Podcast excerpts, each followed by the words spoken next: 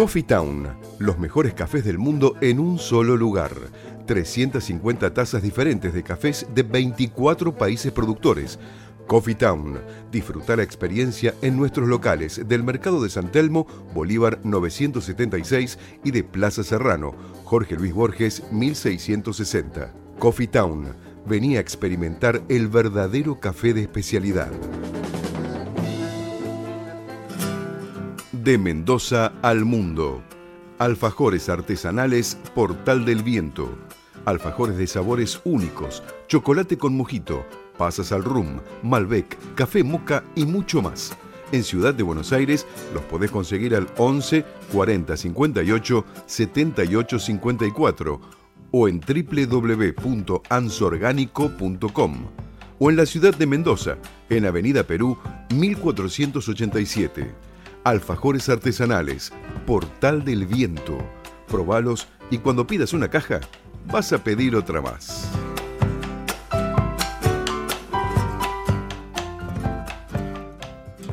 Tu alimentación es un conjunto de hábitos.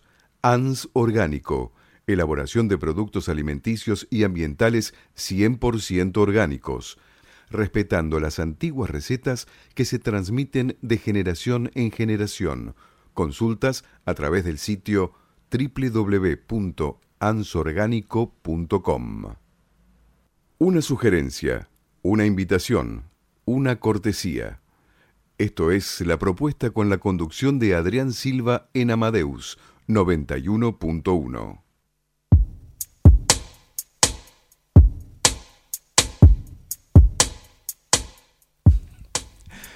Bueno, ya estamos comenzando la segunda hora. Acá el, bromista Ricardo. así que bueno, sí, así, bueno, que tenemos en la segunda hora, ya está en la mesa la licenciada Laura Di Marco. Ah, sí. ¿Qué tal? ¿Cómo estás? ¿Qué tal? Hola, buenas noches. Y bueno, principio felicidades porque es el día del locutor. muchas gracias. Saludo a todos los locutores también, por supuesto. Y vamos a tener, que ya están en los estudios, Marcelo Cañoli, que es de Charcutería, y Juan Pino, que es de los eventos de vinos orgánicos. o sea que en la segunda parte viene lo mejor. Creo que va a venir lo mejor y todo. No, todo en la segunda hora, ¿no? hablando, eh, Laura, estamos hablando de la gastronomía. Es todo bienestar. Exactamente. Bueno, estamos acá con Laura Di Marco que es la creadora y fundadora de CREA, Armonía, eh, Crecer en Armonía, perdón. Eh, Laura, eh, contanos un poquitito a nuestros oyentes y a todos nosotros, ¿cómo llegaste a este proyecto educativo argentino? Bien, bueno, en principio les quiero contar que, es argentino. ¿Por qué es argentino? Porque Crea Crecer en Armonía está basada en la principal herramienta del efecto música del cielo de la pianista, compositora, autora Graciela Murano. Sí, ella estuvo acá con nosotros hace un mes. bueno, música. dio un concierto en la Fundación Beethoven, que fue hermoso, te, nos encontramos. Maravilloso. maravilloso, mucha paz. Este, Estamos escuchando de fondo la música del cielo, de Graciela Murano. El, CD Memoria del Corazón. Eh, y bueno, ¿cómo llegué por su música? Eh, tuve la gracia de conocer a Graciela eh, por el año 1999, que inició también su primer CD, Música del Cielo 1. Y a partir de allí eh, empecé a escuchar su música, por ejemplo, para dormir, porque estaba con mucho estrés. Trabajaba de maestra jardinera, jornada completa en las escuelas, en comedor también. Así que bueno, dormía con bruxismo y, bueno, entre otras cosas. Y la música me empezó a ayudar a, dormir mejor. Cuando empecé a sentir ese bienestar en mí, eh, la llevo a la escuela. En ese momento tenía una sala de cuatro y también la ponía para mí, para mi bienestar. Y empecé a notar lo que estaba sucediendo en los chicos, como chicos de cuatro años me pedían su música para cualquier momento de la actividad, sea para plástica, para un, reflexiones. Era una escuela católica donde daba catequesis y se creaba un clima de introspección muy profundo, eh, de autoayudarse y ayudar a los demás. En el momento de intercambio con los nenes, eh, se profundizaban los tiempos de reflexión Empecé a ver también que chicos de sala de cuatro salían alfabetizados, estoy hablando del año 2000, donde era tan común, pues los chicos vienen un poco más despiertos en un montón de contenidos, pero en ese momento no era tan habitual. Y empecé a notar, pero no me lo hacía tan consciente, ¿no? Era siempre lo llevaba por mí, por mi bienestar y por para ayudarme a vivir en armonía. Y Y bueno, a partir de ahí eh, tuve varios cambios paradigmáticos, eh, viví unos años en la Patagonia, de Bariloche, en el sur, y, esas transformaciones emocionalmente eh, te llevan a un desapego, este, y, en todo sentido. Mm.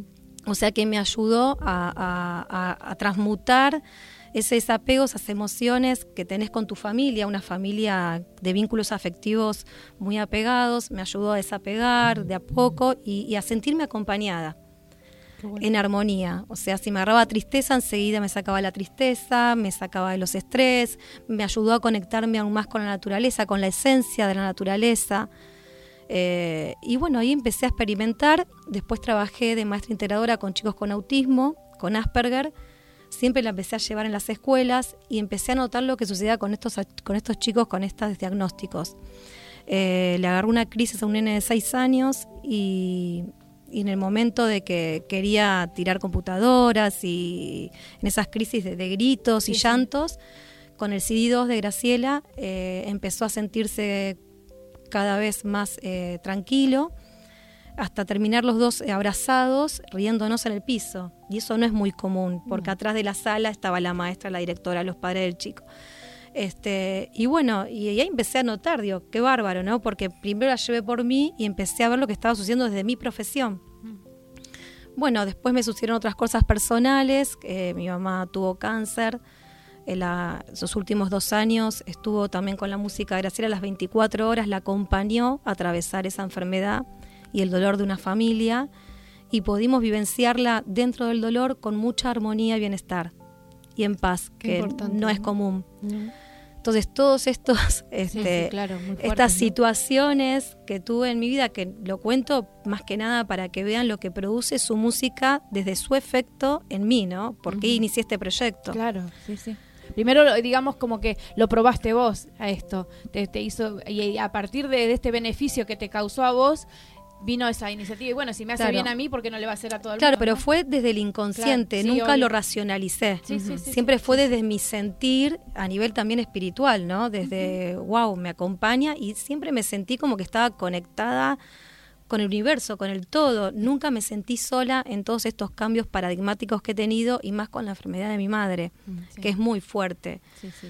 Y, bueno, como atravesamos esas situaciones conflictivas, eh, a partir de ahí se hizo un cambio más profundo.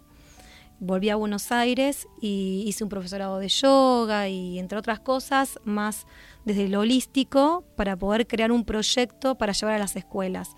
Porque al ser docente veo lo que está sucediendo en las escuelas con los chicos, donde los docentes ya no saben qué herramientas utilizar y qué hacer. ¿No? con los padres, con los diagnósticos de los chicos que cada vez son más severos. este, trabajan las emociones.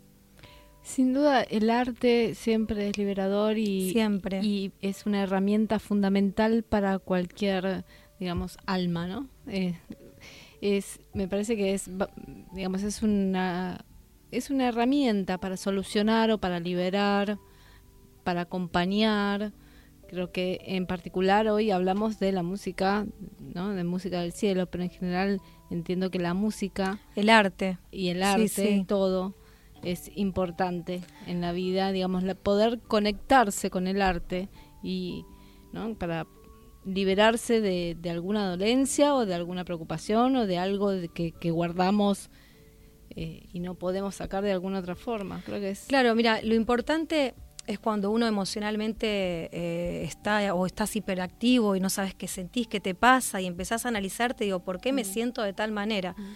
Entonces digo, bueno, primero, que esto es lo que están haciendo los docentes en las escuelas, es que los chicos y nosotros mismos como adultos también, porque no estamos preparados. Mm. Hoy en día se hablan de estas cosas y es común, pero hace 20 años atrás no era normal de hablar de las emociones y de la sanación del alma. Y, bueno, es eh, poder uno descubrir qué es lo que siente, por qué lo siente. Y una vez que lo descubrís, bueno, sí, estoy enojada. ¿Y por qué estoy enojada? Y decir, no, y que vas para atrás a ver qué te pasó. Quizás un enojo de años, un enojo del día anterior o de ese mismo día. Pero poder internalizarlo, hacernos cargo de eso que nos pasa y después cómo lo transmutás. Claro. ¿Cómo lo sanás? Te comento lo que me pasó recién. Mira, vengo a dar clases y un niño de, de 7, 8 años bueno, entró este, lo más bien, se puso a jugar con los chicos, todos varones que hacen fútbol, cancheros, ¿no? Imagínate que no saben, no, esto de expresar un varón lo que siente es más difícil. Sí. Y bueno, el nene jugó lo más bien, yo ya sabía lo que le estaba sucediendo, había fallecido su bisabuela, me comentó en la puerta su mamá. Yo lo dejé libre a ver si él lo quería contar o no, claro. para ver si él sabía lo que estaba sintiendo. Mm. Bueno, jugamos, que es parte de los talleres, que lo divido en cuatro momentos. En el momento de la relajación, este, yo trabajo con un parlante que tiene la música de Graciela Murano. Entonces, eh, eh, generalmente se los apoyo en el chakra cardíaco, en el pecho. En el momento de relajación, le dejé el parlantito en el pecho y el nene este, empezó a hacer una introspección muy profunda a tal punto que cuando nos levantamos de la relajación, él continúa acostado. Esto me pasó con varios nenes, pero les cuento el de recién porque, bueno, es más actual. Entonces le digo, bueno, Santi, ¿te pasa algo? Me dice, no, no, este, estoy bien. Digo, bueno, empecé a acariciarlo, ¿querés contarme algo? Me dice, sí, falleció mi abuelita. Y empieza a llorar. Qué bueno. Entonces lo bueno es que pudo decirlo, liberarlo, sacarlo para afuera. Mm. Y se tomó todo el tiempo el nene, porque él decidió cuándo levantarse, cuándo decirlo, cuándo compartirlo con sus amigos. Y esto generó que los demás chicos puedan también expresar sus emociones. Entonces el otro nene que es canchero y va a fútbol, hiciste que los nenes con las figuritas. Entonces vos tenés que ver desde tu intuición cómo entras con estas cosas, ¿no? Que vas a la profundidad del ser. Y bueno, y el nene dijo, a mí yo también lloré la otra noche porque extraño a mi abuela. Mi amor. Y a mi abuelo y a mi perra. Entonces compartieron entre ellos eso que un las nene, pérdidas, las, pérdidas, que es muy difícil hasta uno mismo poder hablarlo. Eso, eso te iba a decir, ¿no? Que imagino que con los adultos, no sé si esto lo has implementado este, eh, con adultos también, porque los adultos somos eh, como digamos, somos más, tenemos muchas más trabas que los niños. Y porque yo digo barreras. A medida que crecemos nos vamos contaminando. totalmente. Como que el adulto el ego entonces te pones, viste que yo puedo, yo puedo y cuando llega un momento que no podés más, claro. y terminás, no se pone la, crece la armadura, ¿no? La armadura de hierro. Vos sabés que doy capacitaciones a los docentes. Sí, eso quería que nos contaras un poquitito cómo es el tema de las capacitaciones. Claro. Eh, cómo, cómo la pueden hacer los, docentes que quieren realizar hacer estas capacitaciones, qué tienen que hacer y cómo son. Bueno, mira, eh, las capacitaciones con esto que, me decías de los adultos, mm. se crean climas con los maestros que todos entramos en esa sintonía de sanación y de bienestar. Me incluyo, no es que voy a dar, no. Todos entramos en un momento con la música de Graciela, que siempre trato de pasarla mucho tiempo antes para que quede el clima armonizado. Mm. Eh, y bueno, cuando llegan este, ellas, porque doy, doy los talleres en las escuelas, las maestras lo ven, pero al dar las capacitaciones pueden ver el fundamento del por qué divido en cuatro tiempos estos talleres integrales. ¿Por qué sucede esa transformación en los niños? Esto que pasó hoy. Mm. Entonces está bueno que ellos lo sepan y ellas pueden vivenciarlo y sentirlo y sacarlo para afuera. Y lo mm. pueden compartir, que para un adulto es mucho más difícil poder compartir lo que uno siente. Y vos ves que una maestra está llorando, que la otra maestra comparte, que la otra maestra no dice nada, pero al final puede personalmente, cara a cara, poder decir todo lo que, lo, que le pasó, lo que sintió por hace años atrás. O sea, suceden cosas tan maravillosas eh, que te supera de la realidad. y, y, es como que te vas iluminada, decís, no puedo trabajar de esto, porque lo sentís tan en el alma, es tan álmico para todos, que es realmente maravilloso. Y, todo esto lo genera la música, que es el arte, ¿no? Del que venís hablando. Qué importante que, que, esto pueda trascender, difundirse y que, y que, bueno, que sea. Yo pienso que en el futuro necesitamos esto para un futuro no lejano. Hoy lo necesitamos ya, pero bueno, hay muy pocas eh, muy pocas personas que están utilizando estos sistemas. Si bien ya hay algunos lugares que han implementado muy poquito y son son afueras. En Córdoba conozco un lugar que está implementando esto. Sí, están este, conectados. Bueno, la verdad que nos gustaría mucho que, nos dijeras dónde se pueden comunicar con vos para para obtener estas capacitaciones. Eh, vos sé que vas a escuelas, así que déjanos tus datos. Después igual nosotros lo vamos a repetir eh, a nuestros oyentes, se lo vamos a poner en la página. Bueno, muchísimas gracias. Pueden entrar a la página web que es www.crecerenarmonía.com.ar. Bueno, entonces, si no, eh, también tenemos Facebook, que es Crea Crecer en Armonía. Y ahí tienen el mail para comunicarse y el teléfono también este, mío para que me llamen. Bueno, así que todas aquellas profesionales de la, de la educación pueden acercarse para eh, hacer las capacitaciones. Sí, van a poder ver fotos también eh, para que vean este de vivo y en directo lo que sucede ¿no? con los chicos. Lo que es el que está en educación sabe que para que esos momentos sucedan es de mucha profundidad, porque que 30 chicos entren en ese estado de paz y de quietud no es habitual. No, seguro que no. No es normal. Bueno, Laura, te agradecemos mucho, bueno, gracias a presencia y bueno, así que vamos a difundir estos datos y bueno, muchos éxitos y ojalá, ojalá que muy pronto esté en todas las escuelas. Dios quiera, bueno. Muchas gracias. Mucha suerte. Gracias a ustedes. Hasta luego. Gracias.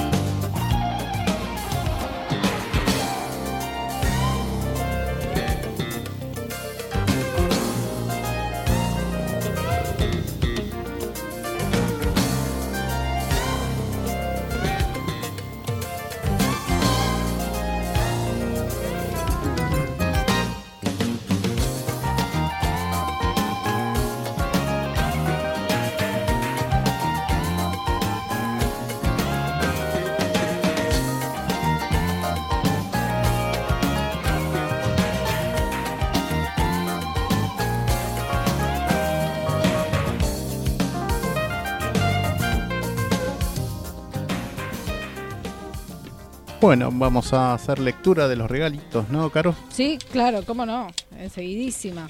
me, agarraron así de, de, sorpresa, linda charla que tuvimos con Laura. Me quedé conectada con la música de... Sí, de Laura con su entrevista que tuvimos. Maravillosa. Bueno, eh, 4300-0114-6079-9301 y nos quedan tres pares de entradas para una para todos stand-up en el Paseo de la Plaza, Sala de Cavern, Buenos Aires, en Avenida Corrientes 1660, los domingos a las 21 horas.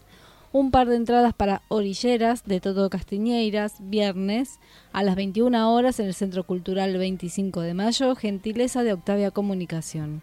Un par de entradas para Amor, sí Amor, esa no está más porque se la llevó Elena Greenman.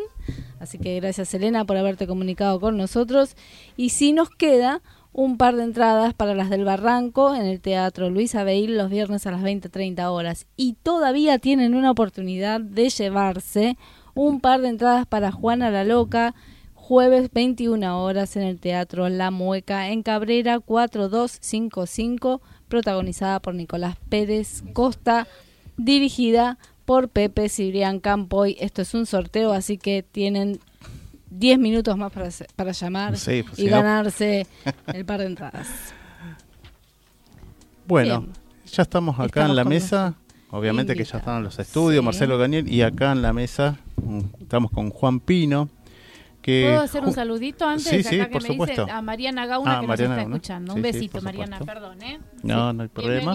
Y bienvenido, Juan, a la propuesta radio, los estudios acá de Radio Amadeus. Gracias. Y bueno, gracias por venir también, ¿no? Con el fresquete este, pero bueno, hace bien porque bueno, Trajimos vino para calentar los corazones y los cuerpos. Por supuesto. Y además, bueno, sos fundador junto con Pancho Barreiro, ¿verdad? De, de BIOS, que son los organizadores de los, del evento de vinos orgánicos y sustentables, ¿no? De la Feria de Vinos Orgánicos y Sustentables de Argentina, que es la, la primera feria de vinos orgánicos que se hizo en Latinoamérica, por lo que sabemos.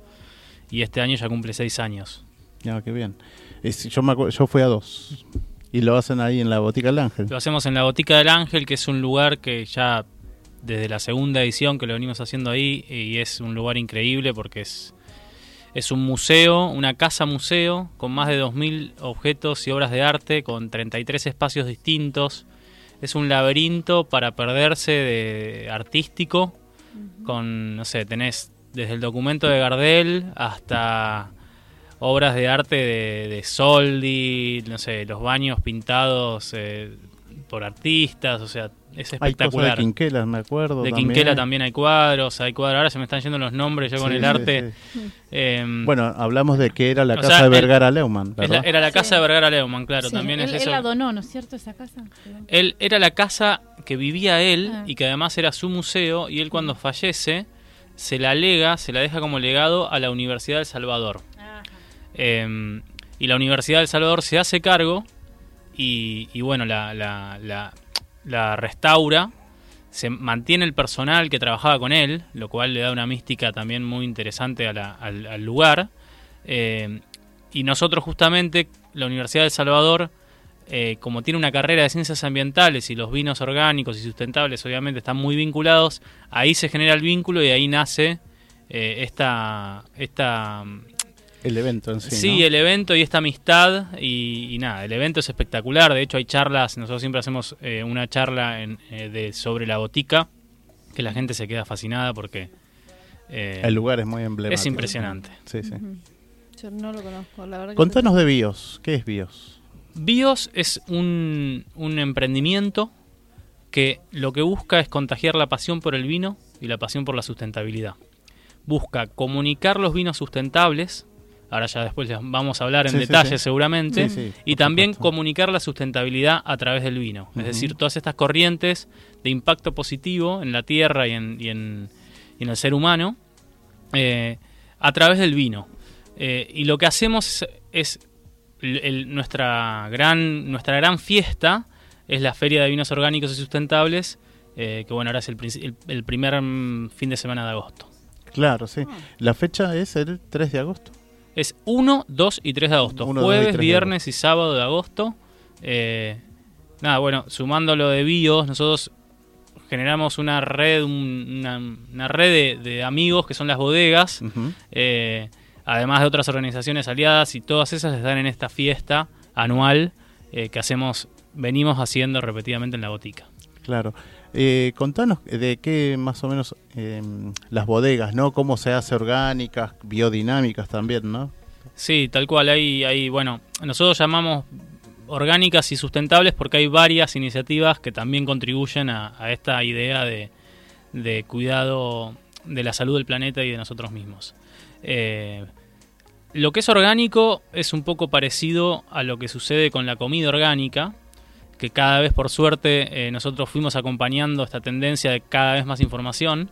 Eh, básicamente para uno tener un producto orgánico, lo que busca la, producción orgánica es el cuidado de la tierra, de la biodiversidad de los ecosistemas, de la fertilidad del suelo, eh, y eso lo hace a través de, procesos que son preventivos, es decir, que evitan que se utilicen agroquímicos, que se utilicen Plaguicidas. insecticidas, de síntesis química, o sea que se utilizan ciertos eh, elementos que están permitidos, que no son tan dañinos, eh, que son biodegradables, eh, amigables con el ambiente, y después tampoco se utilizan organismos genéticamente modificados, y hay toda una cuestión también de sanidad animal, no en el caso del vino obviamente, pero en, lo que es orgánico, que, también es, es más cuidada. Claro. Eh, o sea, básicamente esa es un poco la, la, la, explicación así de las distintas partes que componen la producción orgánica.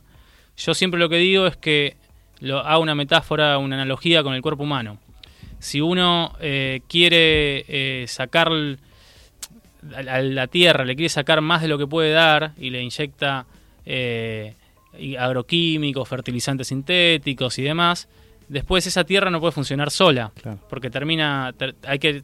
Como contaminada, ¿no? Dependiendo de todo Dependiente, eso dependiente. Y esto es lo mismo que el cuerpo humano. Si uno no respeta los ciclos naturales del, cuerpo humano, si uno no respeta los ciclos naturales de la naturaleza, eh, después se sobreexige a, esa tierra o a ese cuerpo humano hay que estar tomando medicamentos, etcétera, etcétera. Y eso es eh, pan para hoy, hambre para mañana.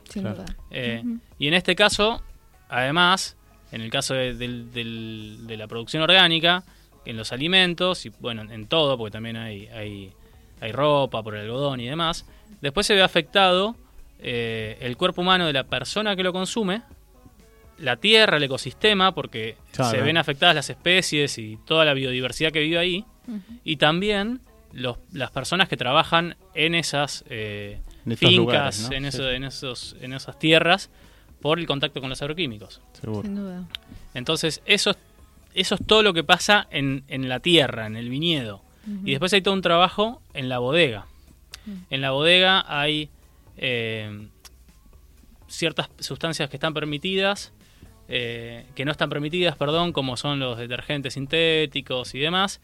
Y hay algo muy importante, después se tienen que usar levaduras indígenas. ¿Qué es la levadura? La levadura es con el que se genera el proceso de fermentación y muchas veces se utilizan levaduras o sintéticas o levaduras de otros lugares. En este caso hay que utilizar las levaduras propias de esa uva.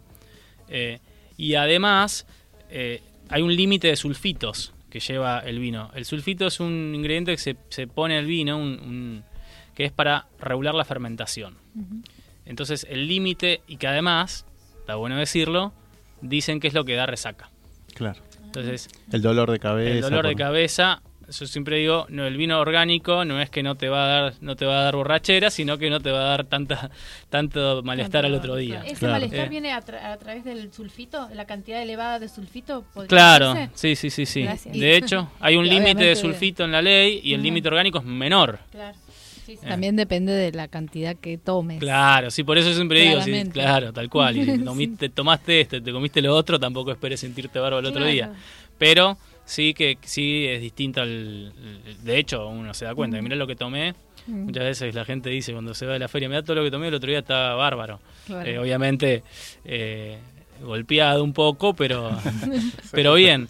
Y, bueno, y esa es un poco la idea. Y lo otro interesante de los vinos orgánicos... Es lo que fomenta BIOS, ¿no? A través de las presentaciones orgánicas, ¿no? De los productos de, epínicos. Claro, nosotros tratamos de, que, de difundir, por eso yo cuando me preguntaste qué es un vino orgánico, te empecé a contar qué es la producción orgánica. Mm.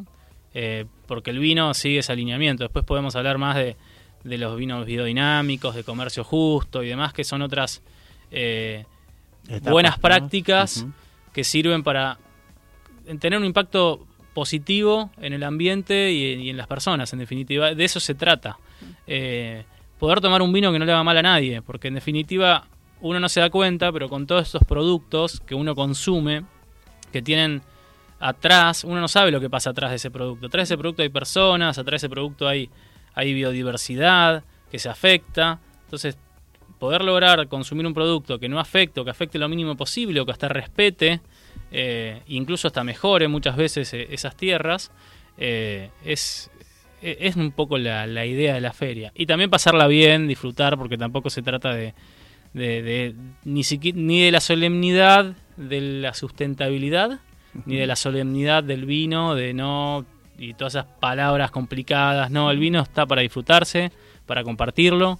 Y esa es la idea, compartir un buen momento. Por supuesto. Bueno, acá nos trajiste dos muestras, ¿no? De, de dos tipos de... ¿qué, ¿La misma bodega o son dos No, son dos bodegas? distintas. Traje dos bodegas eh, orgánicas, en este caso. Una es de familia Sechín, es un Malbec. Familia Sechín es una de las bodegas um, históricas orgánicas, tiene más de 100 años en, ah, como bodega orgánica, además es muy promotora de, de, esta idea. Tiene también vinos sin sulfitos, que es lo que les contaba antes. Como natural. Sí, vinos naturales, tal cual. Eh, hay toda una idea de que los vinos naturales son aún menor en cantidad de sulfitos que...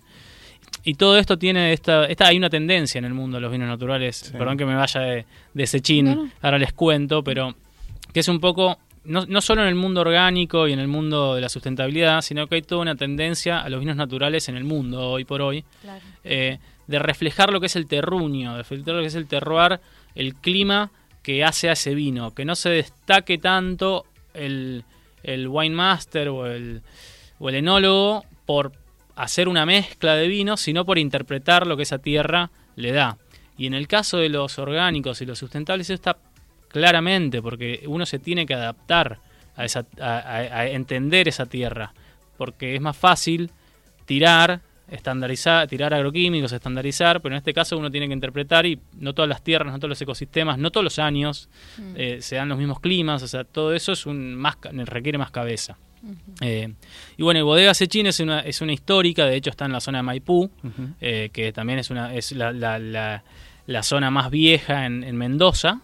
Eh, así que es un Malbec.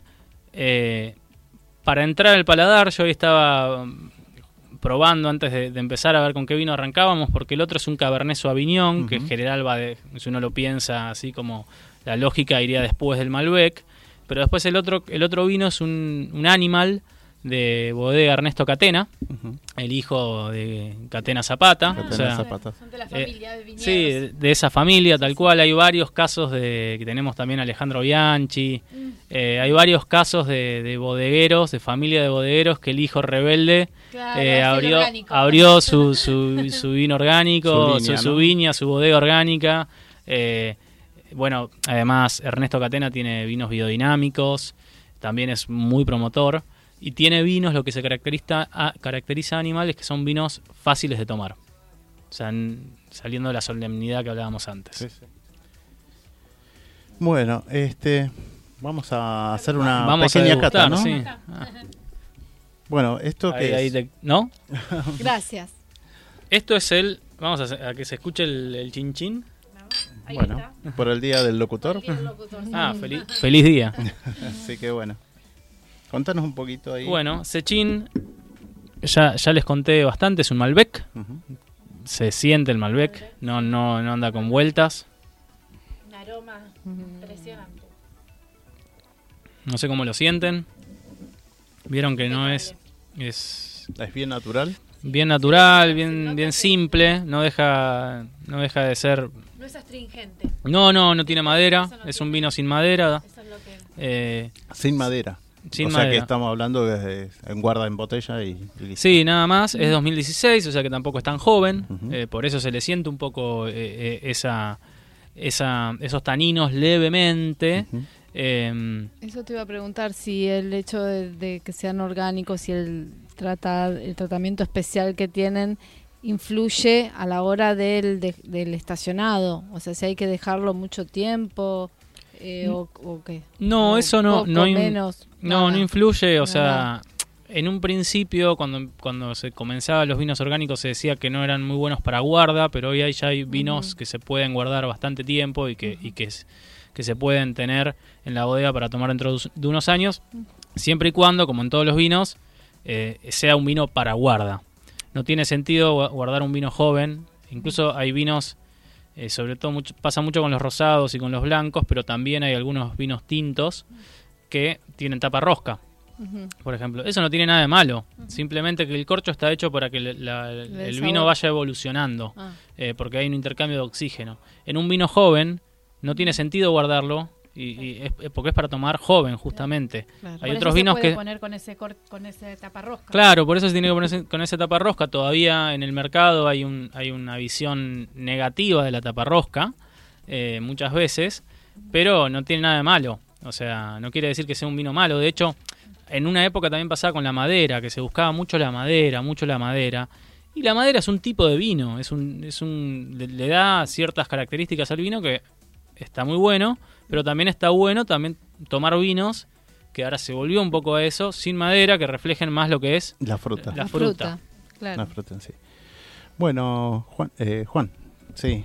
Bueno, eh, decinos la fecha y el horario que son les digo. Del evento de vinos orgánicos. La Feria de Vinos Orgánicos y Sustentables es el 1, 2 y 3 de agosto, de 19 a 23 horas, en la Botica del Ángel. Eso queda en, en San Telmo, Montserrat, acá cerca. Sí, sí. Em, Estamos hablando que es la calle Luisa Espeña, entre Venezuela y Belgrano. Así que después ya vamos a informar bien el domicilio exacto. Exacto, es eh, Luisa Espeña 541. Después, si, alguno pasa por ahí caminando, va a verlo. El lugar ya de afuera es, imponente, que uno es un lugar escondido. Está declarado Patrimonio Histórico de la ciudad, de la nación, turístico. Es, eh, increíble. Eh, para aprovechar, en vinosorgánicos.com.ar están, la, están las entradas a 2 por 1 Hoy también están, pueden buscarlo en redes en, como vinos orgánicos en Facebook, Instagram y demás. Pero bueno, hasta este domingo, y igual quedan algunas entradas, para depende de los días, porque también hay un cupo limitado de 2 por 1 así que aprovechenlo. ¿Cuánto sale la entrada? La entrada sale 7.90. ¿Tiene incluidas las degustaciones? Están todas las bodegas incluidas y después adentro hay charlas, hay stands de conciencia de ONGs para divertirse, de arte, eh, hay también comida, y un wine shop para llevarse los vinos que más le gustaron. Perfecto, muchísimas gracias. Ah, bárbaro, Juan. Gracias. Te agradecemos por venir y saludo a Pancho, a Pancho Barreiro también. Dale, muchas gracias y bueno, ojalá que los veamos allí. Por supuesto, claro que sí. Gracias, Juan.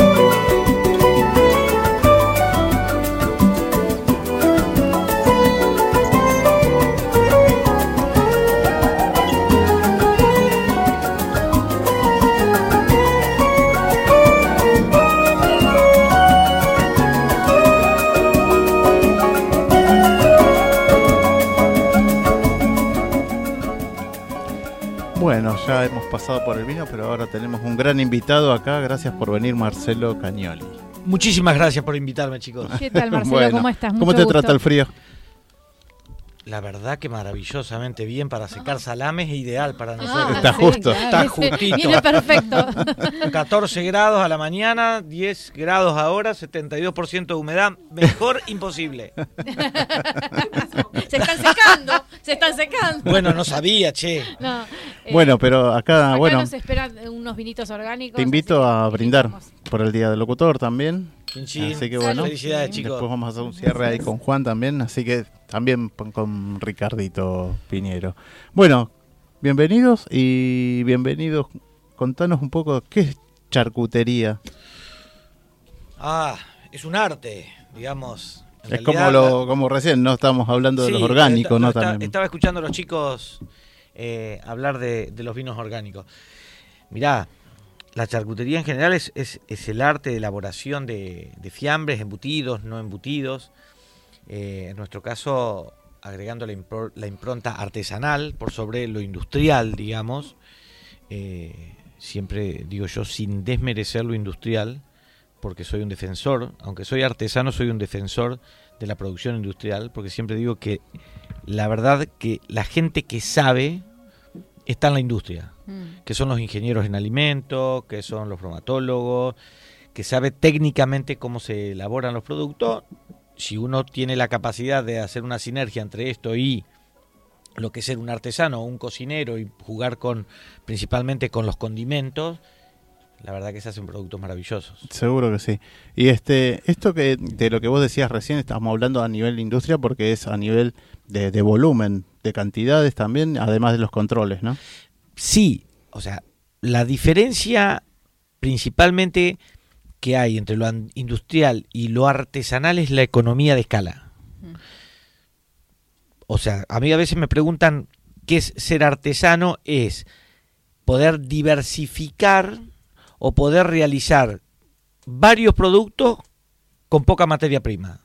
Digo, tenés una, una pata o un pernil de cerdo y podés hacer siete u ocho productos. Eso en la industria es imposible por un tema de economía de escala. Esa es la gran diferencia. Pero por eso, no, no hay que confundir que el ser artesano no es manejar correctamente las buenas prácticas de manufactura. Claro. por Dios. Y este, esto que vos, vos también das clases sí, en todo el país y bueno, y fuera del país también. Sí, sí. Eh, la diferencia en hacer embutido, de charcutería en Argentina con el resto de nuestros países limítrofes de Latinoamérica en sí, ¿no? Que estuviste en México también. Sí, sí, estuve en México, ahora estuve en, en, Bogotá, sí, ahora vengo de, Uruguay también, Estados Unidos. Mira, eso es maravilloso porque mm, en realidad eh, la charcutería tiene, digamos, la, elaboración, la elaboración en ciertas técnicas, principalmente lo que son fermentados, lo que nosotros les, llamamos los productos, las salazones o los secos, necesitan de temperaturas y humedades determinadas, que son esas son bastante constantes. Cada país o cada región tiene su temperatura y su humedad de acuerdo a su localización. Entonces, es, es maravilloso poder jugar con eso, con los climas originales y cómo uno puede modificarlo en función al producto que quiera hacer. Sí, uno se encuentra con desafíos maravillosos de acuerdo en el lugar donde, inclusive adentro de Argentina mismo. O sea, no es lo mismo ir a enseñar charcutería a Jujuy que ir a enseñar a la gente de Ushuaia, como hemos estado hace, claro, sí, unos días. Claro. O sea, no necesitamos salir de la frontera para jugar con esto que estoy diciendo. Claro, sí, sí, sí. Justamente esto, ¿no? Que vos decís del clima, ¿no? También la humedad, ¿no? Eh, los condimentos de cada lugar. Mirá, el tema de los condimentos, yo lo, yo lo, escuchaba a los chicos recién eh, hablar de, de, lo que son, de, poder trabajar y jugar con, con, aquellas cuestiones que tienen que ver con, con lo original. Y yo lo que trato es de enseñar eso, es decir, bueno, a ver, ¿cómo podemos elaborar productos con condimentos de la región o con sus gustos propios? Sea, no ir a modificar, no ir a Colombia y tratar de imponer el salame tandilero argentino. A ver, la técnica para la elaboración de un salame tandilero, un salame de la colonia, un salame mercedino, la técnica es exactamente la misma. Lo que, hay que, lo que, lo que yo trato de hacer es que utilicen la técnica, pero los sabores propios. Autóctonos sería Autóctonos, claro. Sí, perfecto. Eh, ¿qué, lo, qué, ¿Qué embutido o qué, qué embutido te resultó más raro a lo cotidiano? O, conocer o elaborar. Mira, eh, la verdad que es tremendo cuando uno cruza del otro lado y se va al viejo continente y empieza a ah, investigar. a, ver, ¿no? A, ver, qué sé yo. Charcutería alemana. La charcutería alemana, o sea, los alemanes, como digo yo, son maravillosos. La locura que tienen con el manejo de, la, de lo que es bacterias, principalmente los lactobacillus, y lo que los alemanes tienen una locura muy particular con el tema de las emulsiones, por eso hacen las salchichas que hacen. Pero cuando uno se cruza, cruza el charco, lo mismo con España, Italia, los ahumados polacos, es maravilloso, qué sé yo. A ver, ahora estuvimos haciendo la semana pasada guanciale. El guanciale se utiliza para hacer la carbonara italiana mm. y en realidad es el cachete del cerdo con el macetero del cerdo y la papada, con la grasa de la papada. Ese triángulo que sale de la papada y el macetero, eso se seca como si fuera una panceta salada. Y eso es lo que se utiliza para hacer esos platos típicos. Entonces, eso son cosas que hoy en Buenos Aires hay mucho, mucho cocinero, mucho chef experimentado o que ha, digamos, traído mucho, mucho conocimiento de Europa y nos está demandando esos productos. Esos productos los hacemos exclusivamente para cocineros o para ciertos lugar que, lugares que nos piden. Claro, pedido, va pedido. Son exclusivos. Sí, sí. sí. Eh, ¿Cómo son tus clases que das? No sé, usted algo de experiencia tiene, me parece, al respecto. Eh, a ver. Me falta un par de equipos, ¿no? Las clases, las clases son eh, eh, a ver, es muy particular todo lo que a mí me ha pasado con respecto a esto. Yo siempre he sido profesor universitario, toda mi vida di clases, acá enfrente en UADE di 13 años, eh, clases de lo que es mi profesión. Y yo termino largando mi profesión por esto que es mi pasión, que fue la gastronomía, y dentro de la gastronomía lo que son los chacinados, ¿no? Entonces, yo creo que uno cuando tiene el alma docente, nunca lo deja eso y siempre uno tiene que ser agradecido que Dios le da la oportunidad de ser educador. Mm. Por eso eso es un privilegio. Cuando a eso lo volcamos a la charcutería, creo que, que también es una, es una buena mezcla de que uno ama ser docente mezclado con lo que uno le apasiona. Entonces, eh, yo creo uno no le puede errar. No, no, uno no le puede errar. Son muy dinámicos los cursos.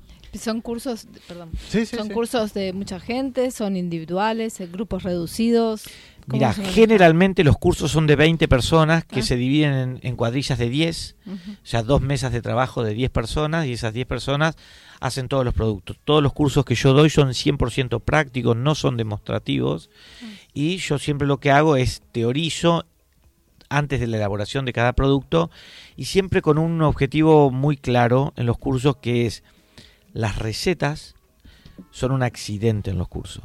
O sea, yo mi objetivo es que ellos piensen que las recetas son un accidente, que lo más importante es lo técnico y la técnica de elaboración.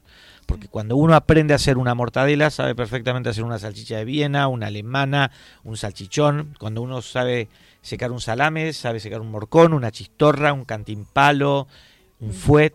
Entonces, eh, tratamos que esos grupos de 10 personas se lleven esos conceptos. Qué bueno, porque claro, después eh, queda la creatividad, digamos, pero la técnica, una vez que tengan incorporada bien la técnica de cada uno de los productos, pueden eh, ser creativos con la receta o con el plato o con lo que se les ocurra. Mira, yo, yo eh, mucho de lo que enseño es empirismo. Y a mí me pasó eso. Mm. O sea, cuando yo copiaba receta, mi vida se había transformado en un problema existencial con este tema.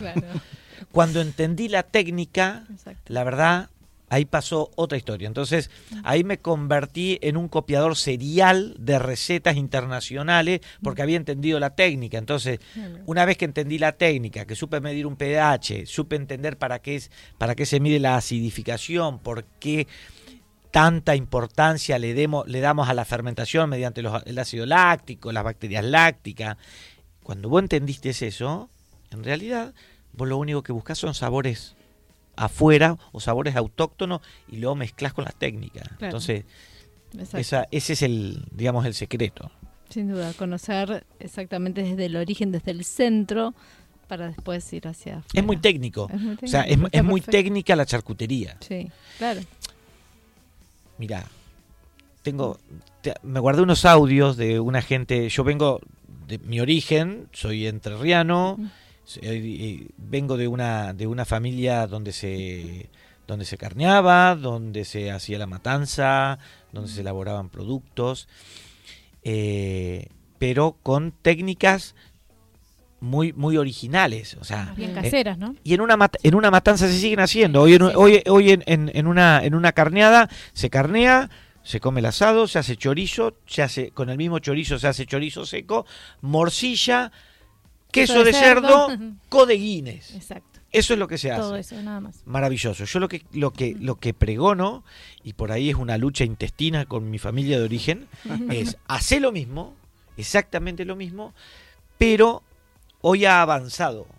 Hay, técnicamente se ha avanzado y uno podría mejorar la sanidad de, estos productos, inclusive lo, el sabor, ¿no? Claro, totalmente. Eh, yo también vengo del campo y también de, chica, bueno, vi todas las carneadas y así. Por eso cuando me dijiste me sentí identificada, ¿viste? Bien. y se sigue haciendo todo. Sí, claro, claro, claro. Y se sigue haciendo así, tal cual vos lo dijiste. Mira, y estamos, eh, estamos con un proyecto, estamos con un proyecto este fin de semana.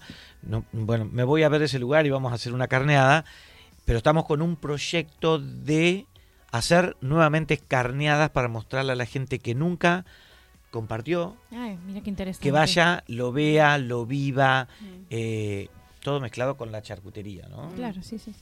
¿Esto dónde lo, lo van a organizar? ¿Se En sabe Sa- más o menos? Sí, en San Antonio de Areco estamos, estamos haciendo un acuerdo con una gente, un lugar muy bello.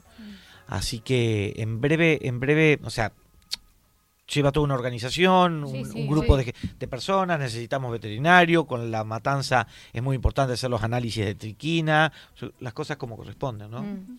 Va, eh, con los controles, ¿no? Que se, Sí, claro. Hoy el SENASA está bastante severo con todos los controles y, Sí, que, y que está bien. Está bien que Está muy bien porque, bueno, bien eh, la triquinosis no tiene cura. No, Así que, bueno, eso hay que tener mucha conciencia de eso y, y, bueno, y tomar todos los recaudos correspondientes. sí, yo he visto Sí, sí. casos andando en Argentina y afuera de desastre que han hecho con, Con la, animales, triqui- ¿no? con la Los- triquina. O sea, hacer salame con, con, con, carne, con carne sin haber hecho el análisis de triquinosis es una locura. Una locura, sí. Sí, sí, la sí. gente que quiera hacer algún curso, ¿cómo accede? ¿Cómo, ¿Dónde se En mis comunica? redes sociales me pueden encontrar como Marcelo Cañoli Charcutería, tanto en Instagram como en Facebook, o si no en mi WhatsApp 11 53 15 0618. Vivo en Morón, tengo el rancho charcutero en Morón, así que Muy- lindo. vecinos, yo soy de, de Liniers. Bien, Estamos todos- ahí nomás. Estamos todos en el oeste, nos vamos todos juntos si quieren. Bueno, no, muy, muy lindo lugar también para, para las enseñanzas. Esto que es, es concientizar también cómo hacer un buen salame, un buen chorizo, ¿no? Toda la charcutería que vos eh, das, de- de- que Sí, enseñás. Y romper algún, algún, algunos paradigmas, algunos paradigmas que la gente piensa que hacer una mortadela es una cuestión compleja y hacer un salame es sencillo y es todo lo contrario. Hacer una mortadela es sencillo, lo complejo es hacer un buen salame. Por supuesto. Bueno, Ah, gracias. Quédate que ahora vamos a hacer un brindis ahí con Juan y ya volvemos. Gracias chicos.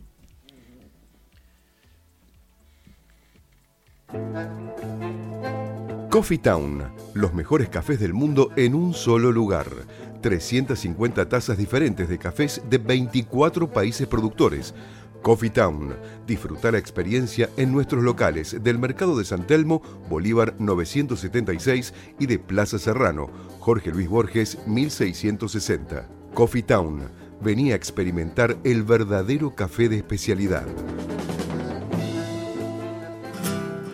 De Mendoza al mundo. Alfajores artesanales Portal del Viento.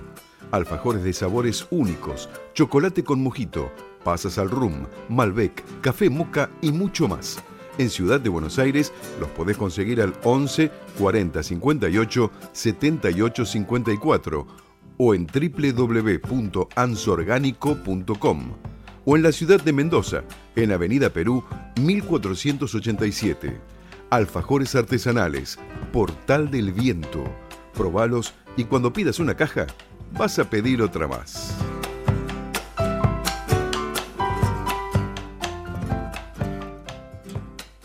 Tu alimentación es un conjunto de hábitos.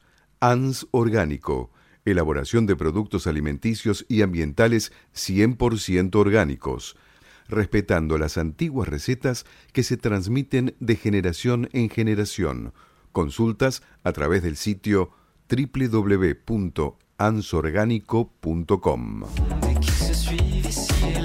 Bueno, ya estamos de vuelta. Estamos Ahí- aquí. ¿Puedo decirle el ganador? sí. La ganadora de las entradas para Juana la Loca Qué lindo. es Gabriela Castaño. Muy Así que bien. Gabriela, felicitaciones y te puedes venir a retirar las entradas. Después combinamos con, con la producción. Por supuesto. Bravísimo, Gabriela. Felicitaciones. Ah, por boletería me dicen acá que, que las tenés Bueno, que retirar, después la Gabriela. contactamos y le decimos cómo. Listo. Así que, bueno, ¿qué estamos eh, probando ahora? Este es un Animal de Ernesto Catena que les había comentado. Mm. Eh, 2016, Cabernet Sauvignon. Vean, no piensa en un Cabernet y no, es bastante redondo, tomable, lo que les decía antes. Eh, podría haber ido tranquilamente antes del Malbec.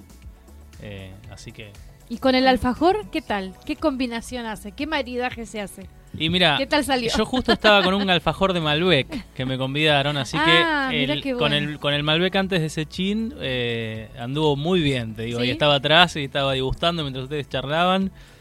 escuchaba sobre salames y demás, así que se nos abrió era algo dulce, pero bueno. Los alfajores Portal del Viento. ¿Eh? que tienen eh, Hay diferentes, diferentes sabores. Uno de ellos es alfajor de chocolate al Malbec, que es el que probaste vos, Juan. ¿Hay alguno de salame? No. bueno, Bien. Perfecto, hermoso. Hermoso. Bueno chicos, yo quiero agradecerles y felicitarlos por el Día del Locutor. Espero que hayan pasado un día hermoso y prometo para la próxima traer la picada.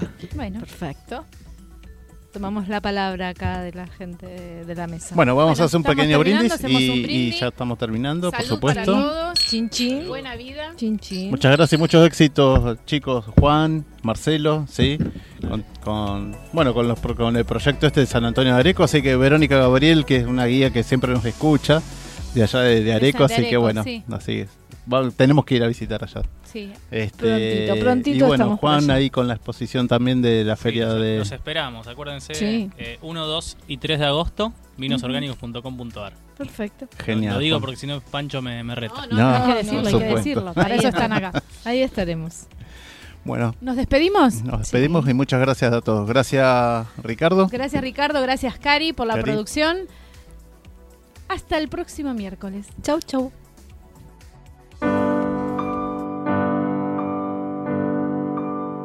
Desde la ciudad de Buenos Aires, República Argentina, transmite Amadeus 91.1.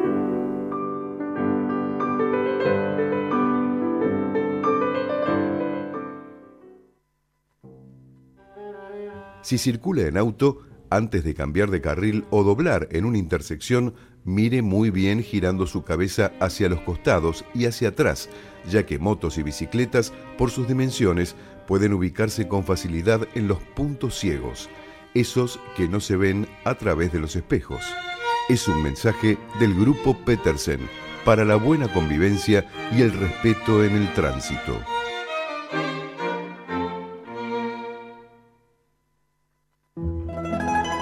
La Estrella de Belén.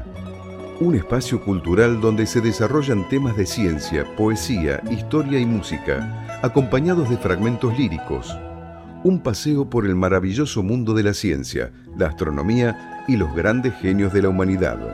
Conduce Javier Esquiavi, los viernes a las 20 en Amadeus 91.1.